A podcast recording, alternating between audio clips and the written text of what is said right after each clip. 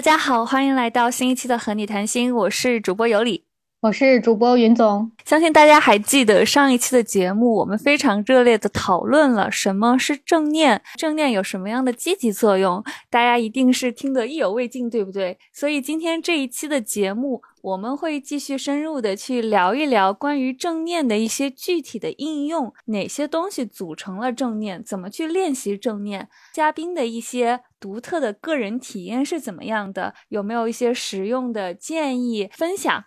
所以呢，今天我们的节目还是邀请到了上一期参与我们节目的郑同学和金鱼，掌声欢迎，欢迎欢迎，热烈欢迎。就我们都知道，郑同学是有一些关于正念的实践经验的，然后可不可以先请我们的郑同学向大家分享一下，你是怎么接触和了解到正念的？我觉得我刚开始接触正念。是高中的时候，当时觉得压力特别大，晚上不太能睡得着觉。然后呢，我就找到一本书，它叫做《呃冥想五分钟等于熟睡熟睡一小时》吧。然后呢，我看那本书之后，就是没有什么用，因为他给我的一些练习方法，我虽然练了，但是呃，因为我觉得这这是这就是等会要说的，就是我觉得一个老师很重要。我是自己练习了之后，呃，发现就好像。就是一点效果都没有，然后我就直接放弃了。那第二次接触正念冥想呢，是呃我大四的时候，也是一次一些原因导致我情绪的不是特别的高涨。然后呢，正好我的学姐她在做正念方面的研究，我就很感兴趣。我说能不能呃她在深圳，我就说能不能来深圳正好呃玩一下，也去体验一下正念到底是什么。然后呢，就开始慢慢的接触了这个正念。一般的心理学的正念可能都是八周课程为一个轮回。正好他要那边正好要开始一个八周课程了，然后老师也很欢迎我说能可以参加一下，然后我就去参加那个八周的课程。那我的体验就是，第一二次他做很简单的身体扫描的时候，我都没有办法。有些人很容易就睡着了，我是那种根本睡不着觉的人。做完身体扫描之后，我起坐起来的第一瞬刹那，我就很想吐，因为我的脑子里想的事情特别特别多，然后我又很想把它压抑住。然后，整个就是在压抑和不压抑、走神和拉回来的一个过程当中，来回的反复横跳。所以我坐下的时候，我就感觉到生理的不适。我觉得这个感觉应该也是很少人有人有的，因为大家百分之五十人都睡着了，百分之下面的人有些人是跟着他的练习啊什么，就我一个人很想吐。呃，但是在这过程很好，就是我跟老师交流了，我说我有这个情况啊，怎么怎么怎么样啊，呃，他都给我一个很好的反馈吧和反回应吧。就是这样的一个过程，然后慢慢的接触了正念，然后也有这个八周的限制，让你每周都有去练习它，啊，就觉得哎，八周之后练习之后，我觉得确实有很多的呃改善，嗯，以及有很多让自己和感觉和以前不太一样了，所以这就是我接触正念，然后感兴趣正念，然后后面也有机会去做一些正念方面的研究，深入的看一些呃科研杂志啊，然后做一些干预的参与到干预的项目里面去。就这个过程当中都有很多的体会吧，是这样的一个一个过程，然后后面就慢慢就变成自己也会在练了，嗯，不只是做科研的部分，嗯嗯，对，感谢分享。那我们也知道金鱼它是研究正念这个这方面的，那可不可以问问你最初是为什么对这个课题感兴趣？然后你个人为什么没有去参与就是日常的这种正念训练呢？其实我。对正念的了解有一点就是，呃，不是很直接。一开始我是在关注就是高焦虑抑郁的这个人群，然后在想是用什么样的方法能够直接的研究到脑机制，或者是说能够去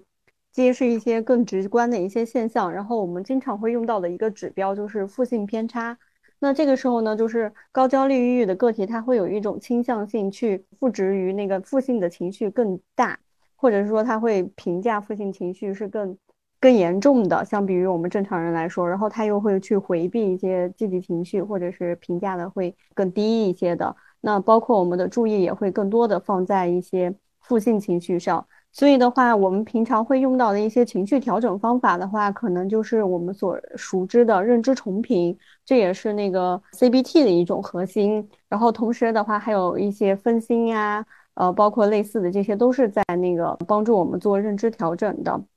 做情绪调整的。然后，但是我偶然间就发现，大家会对认知重评提出来一些是呃质疑的声音，就是说认知重评其实是有一点不人性化的，或者是说在做。在我们虽然能够在那个科学研究中得到一个显著性的结果，但是这个显著性的结果用在临床中或者用在实际上，我们会发现并没有我们理想中的效果那么好。然后这是为什么呢？我们就会发现我们在做认知重评的时候，我们要付出很大的努力去纠正我们的认知，而且有去构建我们的认知，去重新解读这件事件的本质。然后我们个体其实很难去接受你构建的重构的这个定义或事件的本质。我们不能去接受，也就起不到这个效果。然后就在这个过程中发现有一个更好的方法，那就是正念。正念的话就会有一个核心，就是不加判断的去看这件事件，它是好的，那就是好的；它是不好的，那就是不好的。那这样的话，就会我们在付出极小的努力的时候，可以去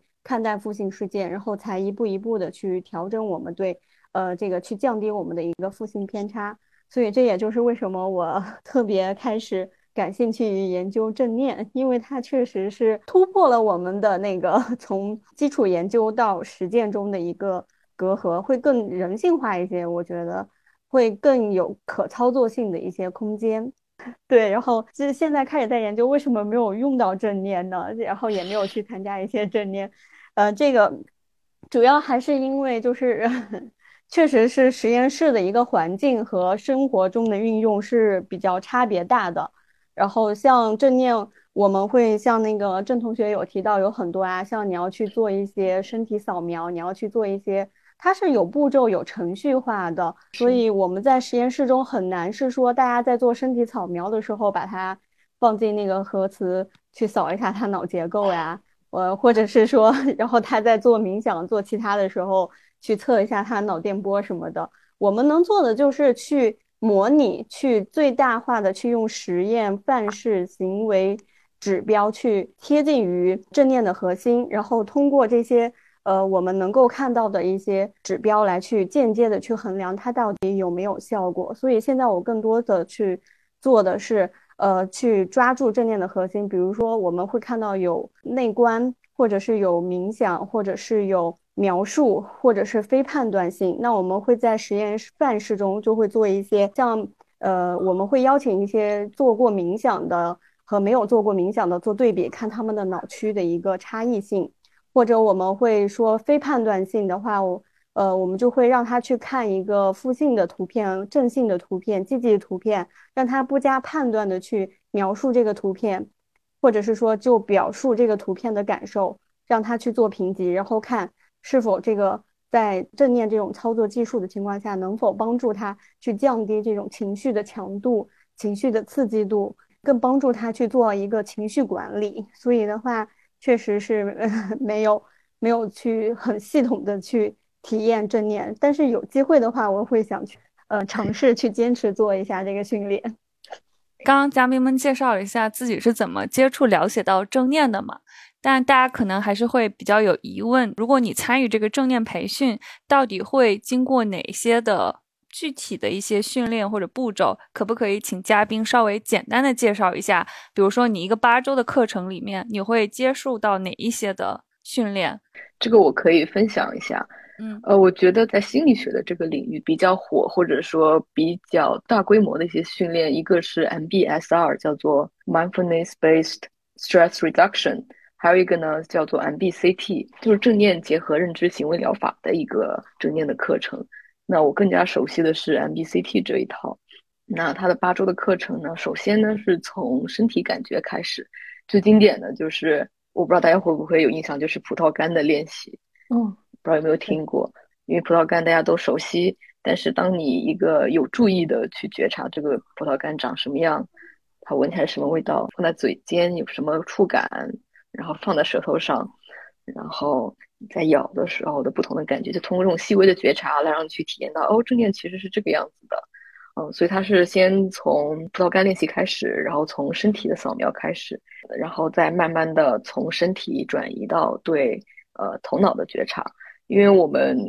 平常更加习惯的是在脑子里面做很多很多的想法，比如说关于未来啦，或者或者关于过去啊，很少。呃，就是把注意力放到当下。那放到当下的最简单的方法就是把注意力放到身体感觉，因为身体感觉肯定是处于当下的。比如说你的臀部和你的座椅接触的感觉，通过这种方式，先把你的注意力从头脑中带出来，带回到当下。所以是刚开始身体部分，然后再慢慢的，当你熟练了、熟悉了这种处在当下的状态之后，你再慢慢回到头脑当中去，呃，处理，不是说处理，就是去应对，看看如何去更好的方式去应对头脑中的很多想法。最后的时候，怎么把这个正念的练习融入到生活当中？因为你没并。因为不可能，因为正念它的目的不是说我每天都要花另外的额外的一个小时去练习它，因为大家生活都很忙，没有不不可能说每天都抽半个小时啊，抽一个小时啊，去刻意的去练习，这样的话不可能坚持下来。所以他后面的话会专注于说我怎么把这个练习带到生活的方方面面，在不同的情景下，不同的方式，比如说正念行走啊，或者是正念的运动啊什么的，告诉你其实生活的点点滴滴你都可以练习到正念。所以通过这种一一步一步的从身体再到头脑，再应用到生活当中，是这样的一个过程吧。MBCT 大概是这样的一个流程。嗯，那可不可以分享一下你们经过了正念训练之后，有没有什么样的独特的体验？你觉得有带来很明显的变化吗？我先分享两个。第一个呢是，其实正念它很强调，不是强调，就是说它会邀请你去注意身体的感觉。那以前会觉得身体的感觉有什么用呢？就就它对于我解决问题，我头脑的焦虑问题有什么任何的用？感觉没有什么用，就是不太理解为什么身体的感觉如此的重要。那后来才发现，一个是通过身体回到当下，另外一个是我有印象，我去年十月份在开始读研究生的时候，有段有一次是就要在一个星期内要复习一个考试。那那个考试刚开始，我的给自己的。计划就是每天要做多少，这个这个这个这个，然后那个计划呢特别特别的详细，然后又非常的宏大的那种。然后呢，我就发现自己根本开始不了，就就开始拖延症就犯了。然后我就想，为什么我都已经做好这么如此详尽的计划，但是我就没有办法开始干活呢？然后到了某一个刹那，我突然发现我的身体开始轰轰轰轰轰，然后就是那种就是主机就是加载了十个小时之后那种。有点热热的感觉，一种轰轰的感觉，就是我的整个大脑和我的身体都已经处在那种那种状态下了。我后来才意识到，好像是身体已经抗拒了我对这个计划的执行，就这根本执行不下去，你知道吧？所以就根本没有办法开始。我我的计划很详细，我说我要这本书从头看到底，然后再把视频给看到底。等我意识到我身体已经出现抗议的时候。我才想到说，哎，这个计划可能是非常不切合实际的。于是我就把我的计划给缩减了，我的那个书也不看了，我直接从看别人的总结开始，我就直接从那里我去备考这个考试。然后我一转变我的计划，我的身体就马上冷静下来了，然后就有种 冷却下来的感觉，我就发现自己开始能做事儿了，你知道吗？那时候才意识到，嗯，其实有时候你觉察身体的时候，他已经告诉你一些答案，就是说我的全身都在抗拒这件事情。嗯，这是一个。还有一点呢，就是前段时间呢，我的心情不是特别的好。然后呢，有一天我的房东回来跟我说，他说他的自行车被偷了。然后听到这句话的时候，我突然觉得这是我的原因。我不知道为什么就觉得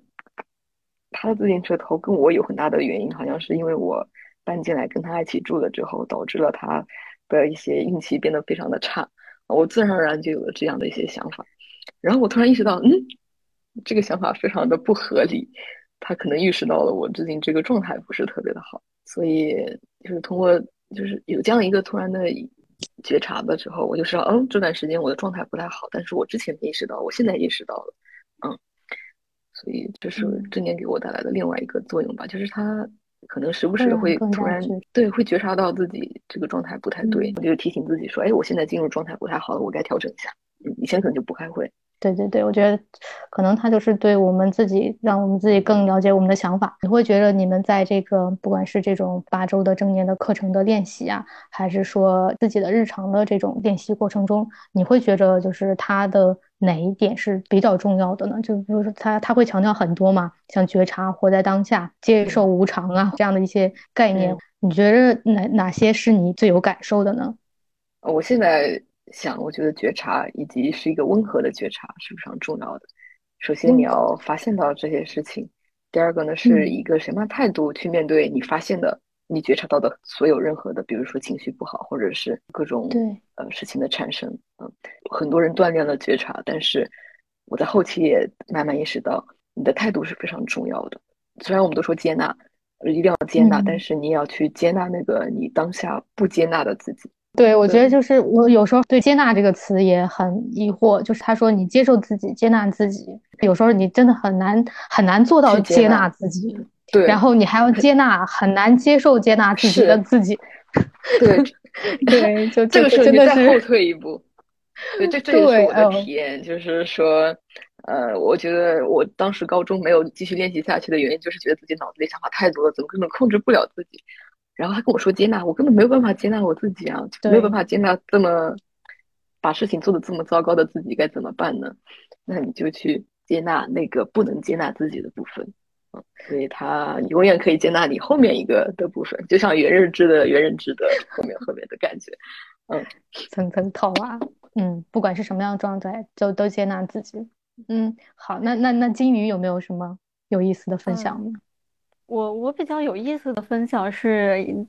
因为我是做实验嘛，我会发现在实验过程中，你要去让大家去，比如说去觉察自己的情绪呀，或者是说，我是觉得是需要训练的，是需要很是需要从你的呼吸感受，包括像吃葡萄干这样最简单的事情去接受训练的。但是我我们怎么样让让他们快速的去感受到，呃，我们的这个正念是有效果的呢？我们会更集中在呃 describe，就是描述这个成分上，我们会让他们就是表达出来，无论是什么，你只要说出来就可以了。因为这时候说出来的话，其实是我们希望训练的是一种不加评判的方式再说出来。因为说出来的时候，情绪就是情绪，负性的就是负性的，即便是悲伤就是悲伤，它没有任何的，不会说是悲伤会让我难过，会让我整个人陷入到那种下螺旋循环中出不来。然后就是高兴就是高兴，高兴并没有说是会给我生活带来什么一翻天覆地的变化，它就是一种状态，所有的东西都是平等的，就是你只是在描述一件事实，就是用语言再去讲，用语言再去表达。甚至你不用去表达，你只是在思考也是可以的，甚至就是呃，你写下来也是 OK 的，都是可以去接近这个核本内核，就是非批判性的。嗯，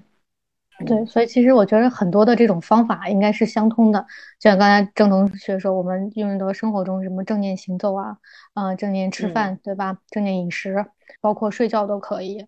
所以它其实，嗯，确实是一个很很广泛的这样的一个应用的，可以说是，嗯，那就是再问一下郑同学，虽然我们说到了他有很多的 这种，嗯，就是好处啊，包括他的一些练习方法，但其实坚持正念确实不是很容易。你嗯有没有什么特别的方法分享一下？那首先告诉大家，就是正念确实坚持是不容易的，就不要觉得只有自己坚持不下去，对所有人都很难去坚持。那另外一点呢，就是说，那如何去坚持？其实有好几种方法。一种呢是说，你可以找到一个团体，大家都有在练习正念的，那有这个团体的支持，你可能会更有动力去练习下去。那还有一种呢，就是觉得说，哎，我正念练习要每天抽出时间来去练习。你可以把一些正念的练习融入到你生活的工作当中，你就不用说我每天要抽出个五分钟啊、十分钟啊来去练。比如说，我觉得对我很有效果的事情，就是比如说你是在呃要去办公室的，那你在进办公室那一刹那，就是你要开那个门，你在转那个门把手的时候，你先暂停一下。然后呢，你去感受我在转门把手的时候，那个门把手的温度，你和它接触的感觉，以及你在转动过程当中你的身体的就是动的那个感觉。通过这个有意的去注意的过程，其实也是正在正念练习的过程，因为正念练习会邀请你去觉察。那你在有意识的觉察身体感觉，以及有意识的去做一些事情的时候，那就叫做正念练习。嗯，所以如果把这些都叫做正念练习的话，就不会那么的难坚持。有很多把正念融入到生活当中的部分，比如说你你上班，你去学校的过程当中，你要走路走十分钟，那在这个十分钟的过程当中，你就说你就可以把耳机拿下来说，我做一个正念的行走，对，嗯，你就不用说，呃，我要刻意抽时间，啊，吃饭的时候你就说我，你你可能会说觉得我要跟同事吃饭，我没有办法正念吃饭。你可以选择说我吃两口的正念的饭，其他时间再跟别人聊天，嗯，也可以。以及就算是在跟朋友聊天，也是可以带着觉察的。嗯，你可以一边吃饭的时候，一边意识到说我正在跟朋友吃饭，我正在吃的是米饭，或者说我现在加的是哪个菜，就是，嗯嗯，不是说要很注意的。到每个地方，但是你有一个这种广阔的觉察，说我现在在干什么？其实这就是在做正念练习。如果这样想的话，其实，嗯，就时时刻刻都在练习，而不是，对对对对。对哦，所以就是我们不要强调那种特别的仪式感，就说一定要早上拿出一小时，或者晚上拿出一小时，你才可以进行这种专门的时间段的正念。我们只要在意识到我想要去去觉察、去正念的时候，不管你在干什么，你其实都是可以去进行这样一个正念觉察的练习的。是的，是的。呃，为什么说前面，比如说上八周课也好，去参加禅修的那个十天班也好，都是要求你长时间的练习呢？因为你之前没这个习惯，你刚开始进入这个领域的时候，你肯定是要刻意的花时间去练习的。当你已经有了这个经验之后，你回到生活当中，你不可能。每天都花很多时间，这都是不太合理的一个安排哈。那回到家之后，你就怎么想着把它融入进来，而不是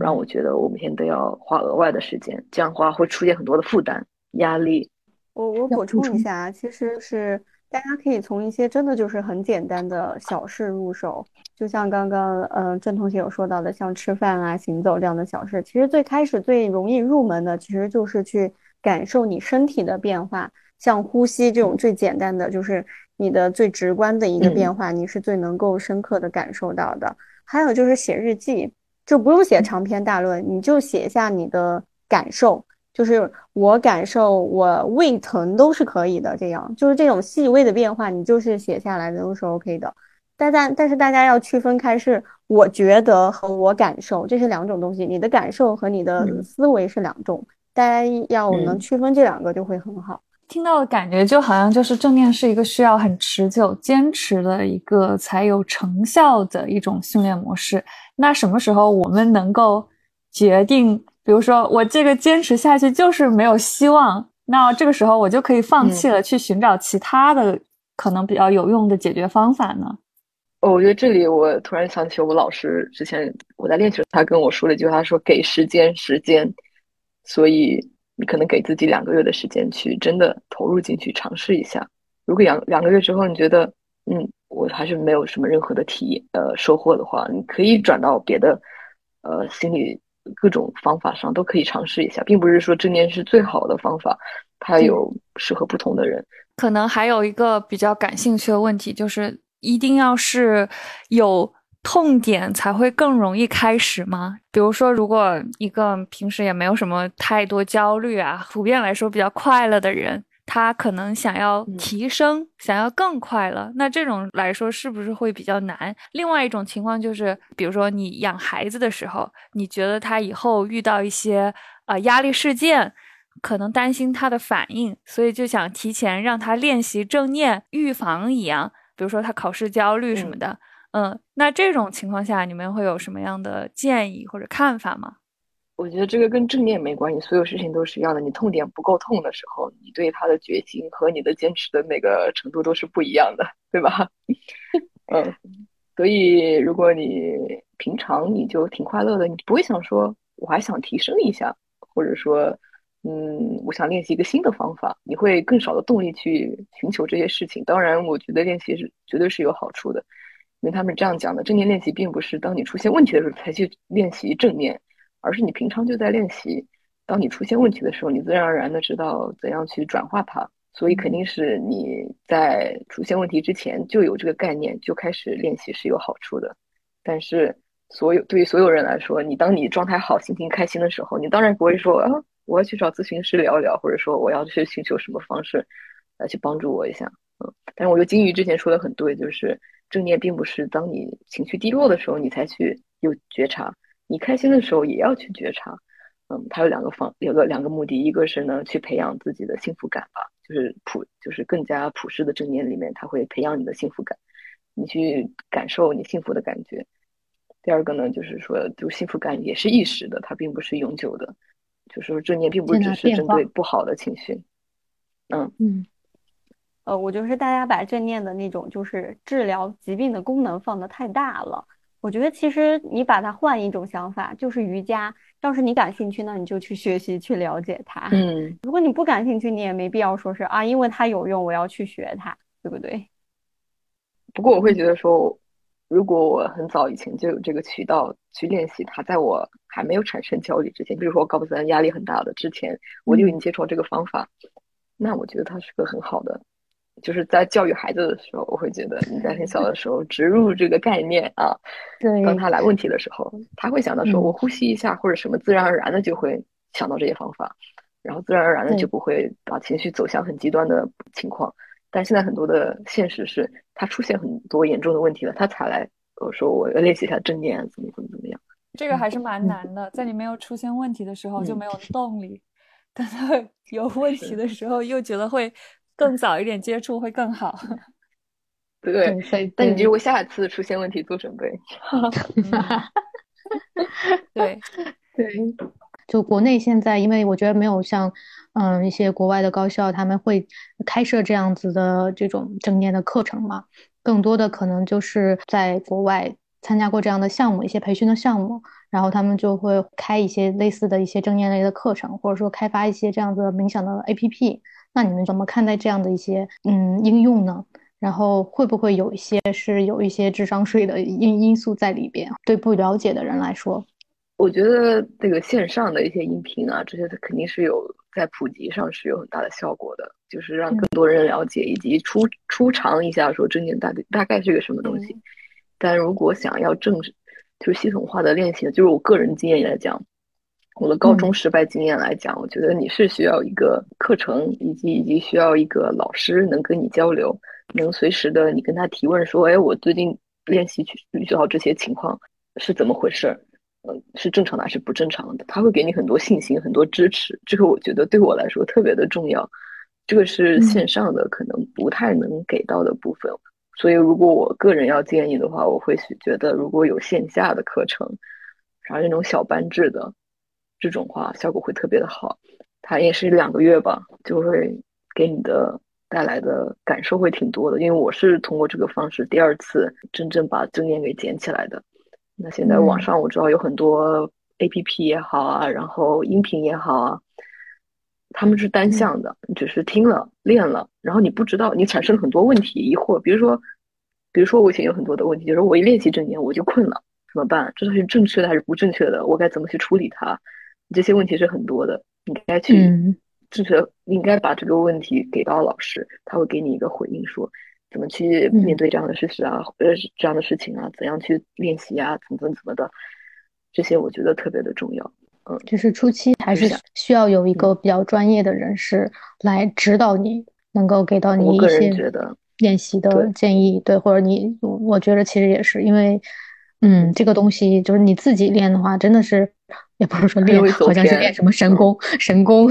是的，对对对。但你自己练习的过程，确实会有你，不管是感受还是念头，还是对还是什么东西的时候，你确实你是有很多疑惑的。有一个这样的导师或者是老师带着你练习会比较好，但这个前提就是说他的课程或者什么一定是比较正规的，是不是？还是要看一下他们的背景，或者说他的这个方法的呃由来，就还是要鉴别好吧。因为我感觉现在太多了嘛，就好像有一些他会就打着正念的名义，其实是就是收智商税嘛。因为这个事情又很难说有那种特别明显的效果，对吧？你马上八周就焕然一新，焕发新生。你你你说我花了钱，我最后再给他要要回来，说我没有效果，就很多这种就怕交智商税嘛。这之前我跟不帅哥聊天的时候，他。疯狂提问我的一个部分就 是，我觉得正念的，尤其是国内有比较鱼龙混杂，因为它像有点像咨询师一样，你没有办法说，就每个人都有一套自己的体系，然后又又这又那的，然后你就有点分不清楚到底这个老师是好还是不好。然后有些每个人练，可能他只上了一点点的课程，就开始说我是正念的老师，我把正念运用到这个这个领域下面。其实他自己可能根本对他的正念的理解他还不够深，他就开始教课了，他就开始跟别的领域结合了，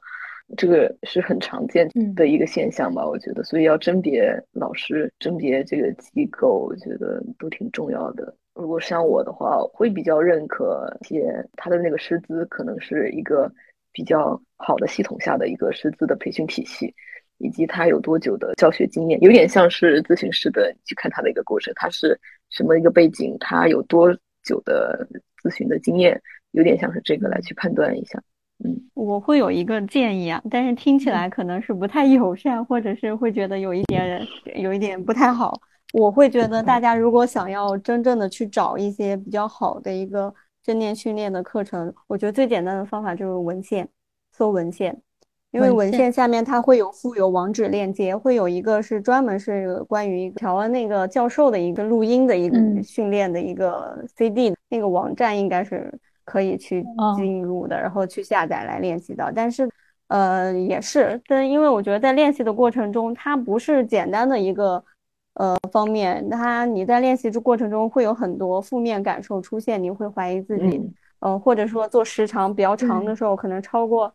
超过二十分钟练习四十分钟的时候，这个时间我觉得这个会发生很多不确定的东西。我觉得是有一个老师带着你是会很好的。好。非常感谢两位嘉宾的建议，嗯，觉得对于我们真的感兴趣的这些同学，可以去多搜集一些这方面的信息，然后确认好了他们是不是专业的，再去进正式进入到里面会比较好一点。嗯，好，你们还有什么要推荐的一些，不管是书籍啊，还是影音作品啊，有一些这些方面的一些东西推荐吗？我可以推荐一个视频，它是卡巴金做的，是叫做正念的九个态度。他每个视频大概就两分钟，会介绍一下在进行练习的时候要保持着什么样的一个态度。然后他的态度呢，里面有我可以给大家念念一下。他会每个态度说完之后解释一下，说为什么我要在练习的时候拥有这个态度。他就是说有初心，一个是非评判，非评判要注意的是非评判不是不评判。很多人觉得哎，我做了正念之后，我什么事情都不能评判，我不能有我自己的想法了。然后我到时候可以把那个网址分享给大家。然后呢，还有接纳，以及耐心，然后放下，以及非用力追求。这个有点像是说，你不是那么的追求那个结果是什么。你每天练了一个小时，就看看自己焦虑是不是好了，是不是这样子的。然后还有一个是信任，就是信任说正念是对你是有效果的，至少在这你给予他的时间段，给予他尝试的时间段里，你相信一下他是有好处的，呃，有有效果的。嗯，所以我觉得这几个态度还是挺重要的，可以大家看一下这个视频，以及呢，我还要推荐两本书，一本书叫做《正念禅修》，呃，它这本书其实就是八周课程，每一周你在上课的时候，它的一些内容，以及它也有配套的音频，中文的也有，在网上可以，就是它有个 CD 在里面，可以连在一起就可以听到，网上也能搜到。如果你真的没有这个资源，说我线上找到老师，最好是线下能找到老师参加这个课程的话。你可以看着这本书，然后跟着音频进进行练习。我觉得不管怎么说，多多的去呃接触到正念相关的文字资料啊、影视资料也好，总比你啥都不看，肯定是有好更好的效果一点的吧，帮助一些的。嗯，然后这是一本，那还有一本呢，是我最近有在看，但然后他是也是在培训老师的时候，他会有本书叫做《抑郁症的正念认知疗法》。呃，因为正念它在心理学的刚开始的初期是。嗯，跟抑郁症相关的，他这里就讲到很很详细的，也是八周课程。它其实跟那个有点相似，但这本书更厚一些，可以不看，就看那本正念传线就行了，很很薄的。那本书就会也讲到说，为什么要正念，为什么是正念的机制又是什么，然后以及它每一周的内容是什么。你可以根据看它的那个内容，也会对自己有更多的理解。因为这本书是给呃教授正念的老师看的，你可以通过一个不同的角度去了解正念。就不仅是从学员，是从老师角度来去看这些内容的时候，你可能对正念就有更深的理解。嗯，这就是我要推荐的两本书。嗯，好，我可以到时候把那个就是刚刚提到的那个 CD 的网址嗯布给大家。好的，非常感谢今天两位嘉宾继续和我们一起探讨关于正念的有趣的分享。包括正念是包含哪些内容，然后嘉宾各自的一些独特的个人体验，以及对于正念训练的一些个人建议，希望大家也喜欢本期节目。我们下期再见，好，拜。再次感谢两位嘉宾，拜拜，拜拜。